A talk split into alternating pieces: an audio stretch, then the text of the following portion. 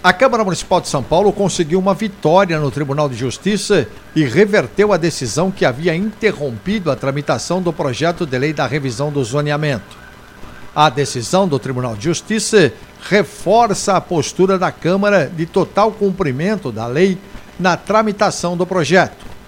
Abre aspas. Estamos desde o início garantindo que a discussão ocorra com ampla transparência e participação popular, disse o presidente da Câmara Municipal de São Paulo, vereador Milton Leite do União.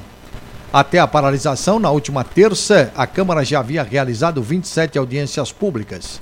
Na quarta, a Procuradoria da Câmara entrou com recurso e pouco mais de 24 horas depois obteve a vitória no TJ. A decisão que liberou a tramitação do projeto é do desembargador Nogueira de Effenthaler. Abre aspas. Nota-se que comprovadamente houve uma sucessão de convites formais dirigidos à cidadania para participar das audiências públicas. A sociedade se inteirou do tema e pode acessar as informações.